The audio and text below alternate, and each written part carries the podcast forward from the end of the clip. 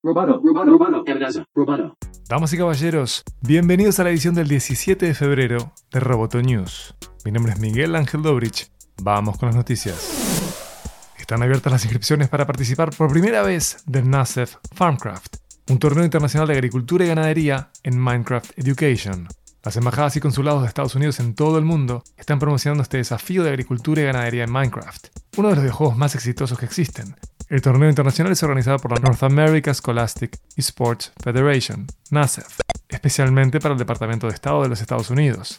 Queremos que niños y jóvenes puedan formar parte en sus centros de estudio y unirse a este emocionante evento que combina el famoso videojuego Minecraft con la búsqueda de tecnologías innovadoras en el sector agrícola. Es una forma diferente de promover el uso de la ciencia y la tecnología, el aprendizaje del idioma inglés y el desarrollo de habilidades blandas como el trabajo en equipo, la resolución de problemas y el pensamiento crítico, lo cual es una de las prioridades de nuestra embajada, señaló Jacqueline Mourot, consejera de Asuntos Públicos de la Embajada de Estados Unidos en Uruguay.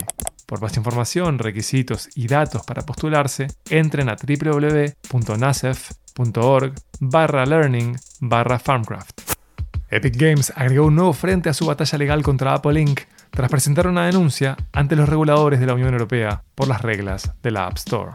Apple no debería tener el derecho de bloquear o grabar una transacción a través de otros servicios de pago, dijo el presidente ejecutivo de Epic Games, Tim Sweeney, en una llamada con periodistas.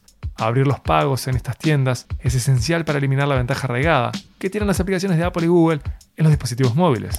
Allí se puede perder hasta un 30% de comisiones. La batalla de Epic Games se está dando en varios escenarios. Epic ya ha demandado a Apple en Estados Unidos y Australia y también presentó denuncias por las tiendas de aplicaciones de Apple y Google en el Tribunal Antimonopolio del Reino Unido.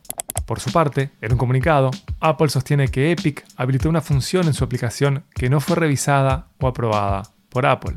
La queja de Epic Games a la Unión Europea podría sumarse a una investigación de la comisión iniciada en 2020 para determinar si Apple viola la ley de competencia al obligar a los fabricantes de software a usar su propio sistema de pago en la aplicación.